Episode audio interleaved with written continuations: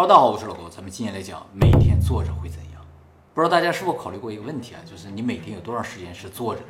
虽然因人而异吧，我想大部分人都不会短。毕竟呢，我们要坐着工作，坐着开会，坐着上课，坐着吃饭，坐着看电视，坐着打游戏，坐着读书，坐着写作业，坐着发呆，坐着上厕所。开车的时候也是坐着的，坐飞机啊，坐电车啊，有些人洗澡呢，可能也是坐着的。所以坐着绝对可以说是现在大部分人的生活常态。我可能更严重一些，虽然我没有严格的测算过啊，但是我感觉我每天至少有十四到十五个小时时间都是坐着，然后呢，六七个小时是在睡觉的。这么算来的话，我每天站着的时间可能都不到两个小时，你就更短，是不是？我还给你倒个水啊，端个茶呢。不知道大家都多长时间啊？二零二零年九月份的时候，国际行为营养与体力活动学会在他们的官方杂志上呢，刊登了一篇题为《全球自我报告坐姿时间监测范围审查》的研究报告，说他们收集了全球百分之二十九的国家和地区，也就是六十二个国家和地区的十年份的国民坐姿时间数据啊。对了，为什么他只收集了不到三成的国家和地区的数据呢？是因为啊，坐姿时间数据啊，大部分国家是没有的，也就是说，大部分国家根本就没有统计过这些数据。就这六十二个国家和地区非常负责任，统计了人们坐姿的时间啊。不过这个研究报告也说了，这六十二个国家虽然只占百分之二十九，但是占的人口数呢却是全世界的百分之四十七，所以这个数据啊还是有一定参考性的。而这六十二个国家中有三十八个呢是高收入国家啊，也就是看出来高收入国家相对来说还是更关心国民的健康。那么他们分析了这六十二个国家的数据后发现啊，所有国家的平均每日坐姿时间的中位数呢是四点七个小时。这么短吗？比我想象的短很多哈。但是呢，不同国家和地区的人呢，他们平均坐姿时间呢存在着显著差距。高收入国家的人坐姿时间通常比低收入国家人更长。相对于低收入国家平均每天坐姿时间二点七个小时，高收入国家的坐姿时间呢是每天五个小时，将近一倍。这个报告说，可能是因为高收入国家从事坐姿职业的人口比例比较高。哎，随着经济的发展吧，职业呢就渐渐的变成坐着的。比如更大的比例的工作来自服务行业，而不是传统的制造业和农业。哎，制造业、农业一般都是站着。明星好像不太坐着哦。明星不太坐着。高 收入。确实。总之吧，国家越发达越进步呢，它这个坐着时间就会越久一点。当然呢，有一些国家呢是潜在的社会文化习俗造成他们的坐着时间比较久，比如说中东。悉尼大学呢，在二零一一年的时候，在美国预防医学杂志上呢，刊登了一篇题为《坐姿的描述流行病学》，使用国际体力活动问卷对二十个国家的比较。该研究报告对全球二十个国家和地区的二零零二年到二零零四年十八到六十五岁的成年人四万九千四百九十三名调查对象日均坐姿时间进行了分析和比较啊。坐姿时间的中位数是每天五个小时，其中坐姿时间最少的国家是葡萄牙、巴西、哥伦比亚。明显踢球比较厉害的国家啊，每天坐姿时间呢小于三个小时，而坐姿时间较长的国家和地区呢，包括台湾、香港、挪威、沙特阿拉伯和日本。哎，其中坐姿最长的是日本，平均也达到了每天七个小时以上。坐着时间长会怎么样？反倒这些地方的人都很长寿呀。从结论上而言，坐着时间越长，死亡率就会越高。比如说日本是这个平均寿命比较长的国家啊，但是它平均寿命长是因为医疗进步或者环境比较好。反倒这个坐姿啊，造成他们没有那么长。如果没有坐姿的问题啊，它有可能更长，啊，是这个意思啊。那么，二零二零年，世界卫生组织刊登了一篇研究报告，说根据一百万参与者的数据研究发现啊，久坐会导致全因死亡率的增加，特别是心血管疾病和癌症疾病的死亡率会显著增加。而坐姿时间越长，死亡率增加的速度就会越快。特别是当每天坐姿时间达到九到十个小时的时候，死亡率呢会跳跃式增。也就是说，不管你是因为工作还是学习的关系啊，每天做到八个小时以上的话，你就很容易靠近这个死亡率骤升的这么一个时间点。不分年纪吗？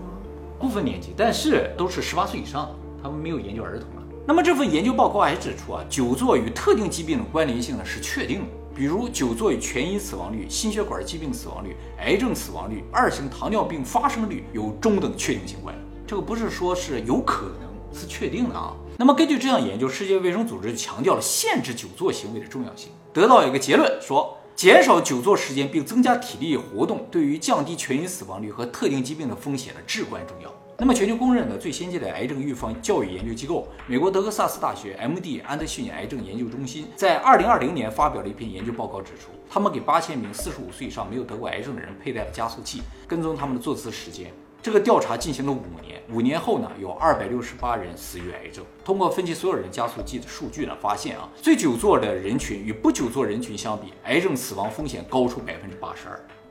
哎，就是说坐的时间越长，越容易得癌症。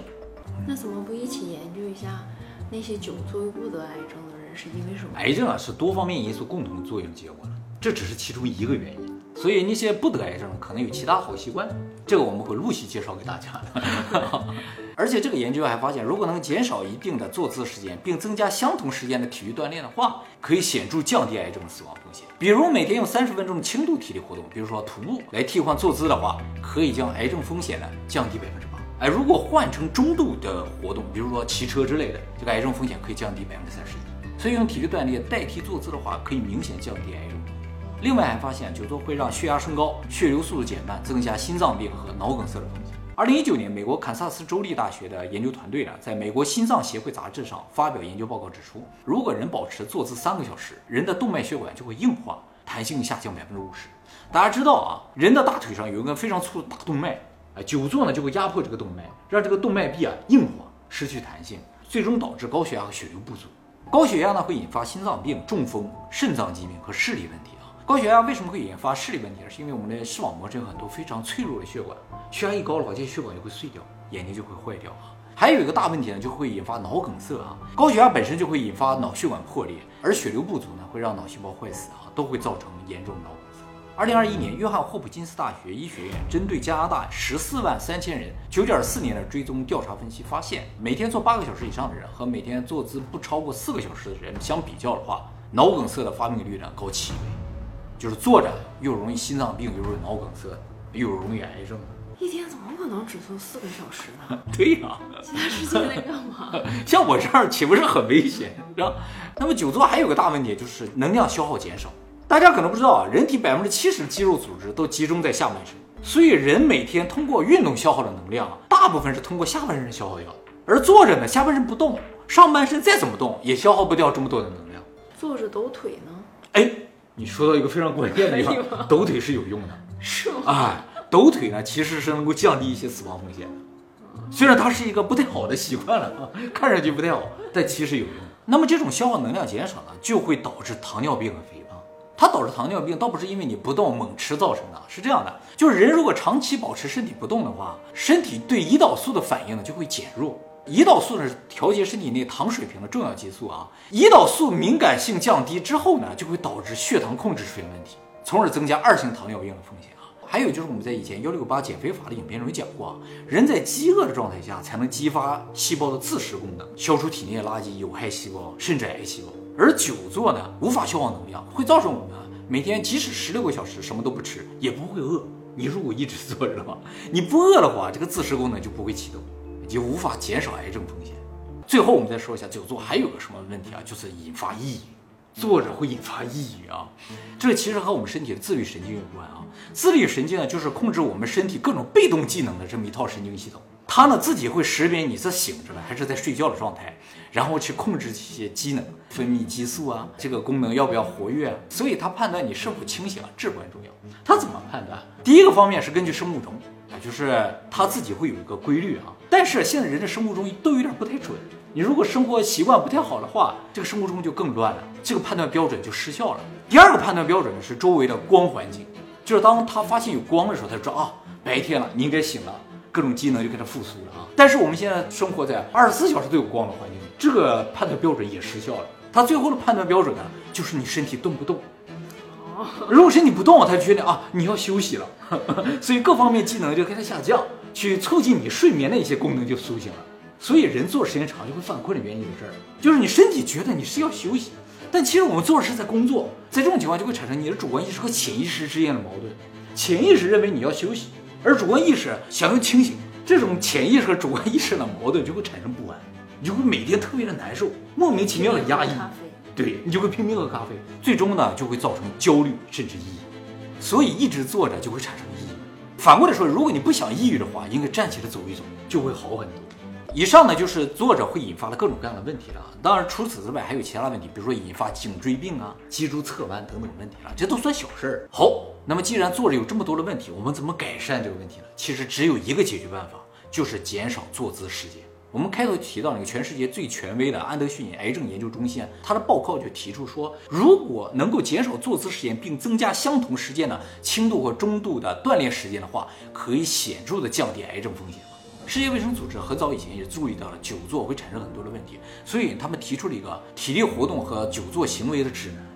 那么根据这个指南呢，五到十七岁的儿童和青少年每天要至少进行六十分钟中等强度或高强度的身体运动。每周至少三天进行高强度的有氧运动，以及加强肌肉和骨骼的活动。什么叫中等强度有氧运动？就是在运动过程中啊，你能感觉到明显心跳加快，但是呢还能正常说话，叫中等强度。比如快走和正常骑自行车。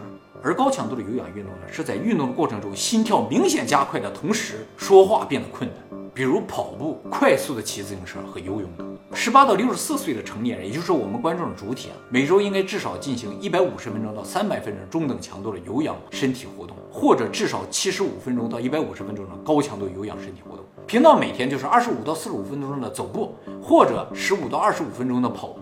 按照步数来说的话，就是每天最少要走六千步以上。这个是 WHO 世界卫生组织给出的标准啊。长寿大国日本厚生劳动省公开的信息说，人要保持健康的状态，每天至少走八千步以上，六千步都太少。雨季就很难走那么多步，你就得在跑步机上走了，或者原地走也可以。那么六十五岁以上的人，他的活动量要求其实和十八岁到六十四岁的人没有太大的区别，只是呢，他不强调肌肉训练，而更多是平衡性训练。慢性病患者同十八到六十四岁成人的建议，就是你有慢性病也不能减少这个运动量，而孕妇呢？这个运动量可以减半。WHO 特别强调，这个呢是最佳运动量，是一个中间值啊，不是最小值，也不是最大值啊。大家可以根据自己的情况呢去调整这个运动量。但是运动越多，健康收益越大，死亡率降低的越多。没有运动过量了吗？啊，对对，也说了，这个运动量的增加应该循序渐进啊，以避免运动受伤。好，这个呢就是世界卫生组织给大家列出来的标准啊，大家做到了吗？还有一个事情大家一定要注意啊，就是我们这里所说的所有的运动时间。不是说你每天需要做这些运动的时间，而是你要用坐姿来换的运动时间。什么意思？就是说不是说你每天运动四十五分钟就可以了，而是你要减少四十五分钟的坐姿的同时，增加四十五分钟的运动时间。前提是一定要先要减少坐姿时间，不然啊，你运动再多，死亡率也不会减少。二零二一年，京都府立医科大学医学院发表研究报告说，他们根据六万名日本人平均七点七年的追踪数据分析发现，坐姿时间越长，死亡风险就越高，且这种关联呢，在高血压、脂质异常症、糖尿病患者中最为明显。最重要、最重要的是，研究发现，即使增加余暇时间的身体活动量，也不能完全抑制由于坐姿时间长带来的死亡风险。而高血压和糖尿病很多都是家族遗传的呀。对，那你就更不能做的时间长。拼的还是基因和锻炼。那倒也是，但是你不能让这个事情恶化或者提早到来，是不是？哎，所以如果你真的想要降低死亡风险的话，首要呢不是增加运动量，而是减少坐姿时间。现在有很多精英人士啊，他们工作的时间也很长，然后下班的时候还拼命的运动。其实这并不能减少你死亡的风险，因为你下班不断的运动，也不能够减少你坐姿的时间嘛。需要缩短上班时间。对，这是关键。你如果真的是精英的话，就减少一点上班的时间。哎，那像谷歌的那种工作方式，那就很好，很健康。就是你在上班的时候也能有一定的时间来活动活动。其实这个间断非常重要。比如说，同样是做两小时休息十分钟，你最好呢是做一小时休息五分钟，做一小时休息五分钟，而不是做两小时休息十分钟。怎么知道这个事情呢？是这样的，就是如果你没有办法减少你的坐姿时间，就有些工作它就没有办法减少啊。怎么才能降低你的死亡率呢？就说你每坐三十分钟，就站起来一秒，一秒就行，就能降低死亡风险。哦，这样。哎，你站起来这一秒啊，一方面是让你血液疏通一下，哎，这个高血压的问题解决了一下；其次就给身体中枢神经一个信号，自律神经一个信号。哦，我醒着。我醒着，我没有在睡觉，我没有在睡觉，就降低抑郁的风险，就站起来一下就可以。当然，开车啊可能有困难。你想站起来，你一下都困难啊。你可以停下来嘛，出去站起来一下，哎，或者上个厕所都是可以的。有没有这种电机的座椅啊？对啊，也是可以的，是吧？提醒你一下。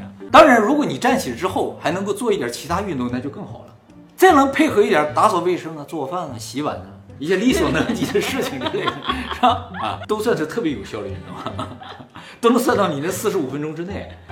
如果你连这个你都做不到，就是这三十分钟站起来一秒你都做不到的话，你就抖腿，抖腿也可以提醒你，你没有在睡觉，没有在休息，而且也可以疏导一下这些血液。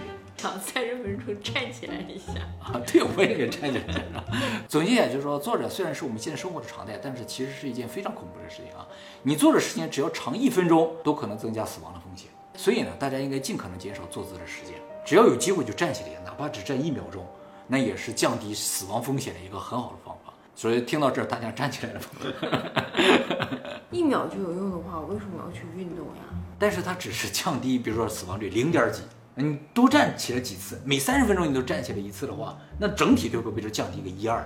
那一二不重要吗？如果你再能出去跑个三十分钟，降个八；你如果骑车三十分钟，降三十一；你再少吃五根冰淇淋？再降个百分之二十，啊，没有死的机会了。你就想单纯拼一下锻力，拼锻力啊！行，你如果锻力长的话，那你就有本事别站起来。还有那个得道高僧什么的，不都是坐着的吗？打坐。哎，得道高僧寿命有很长吗？这个需要统计。当然，既然都是得道，那肯定是得道的高僧，不是一般的。不是得道又不是说寿命长吗？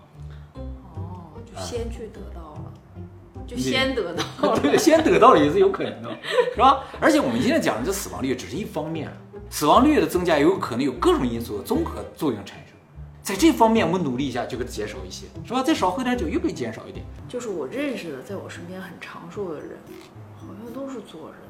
长不长寿人，他们都是坐着，对不对？现在这个世界就是这样的，我们的生活就是这样的，大部分时间真的就是坐着，因为坐着是既可以保持清醒，又可以工作，而且能量消耗最少的一种姿态，是一个效率非常好的姿态，但其实对健康不好，是这样的啊。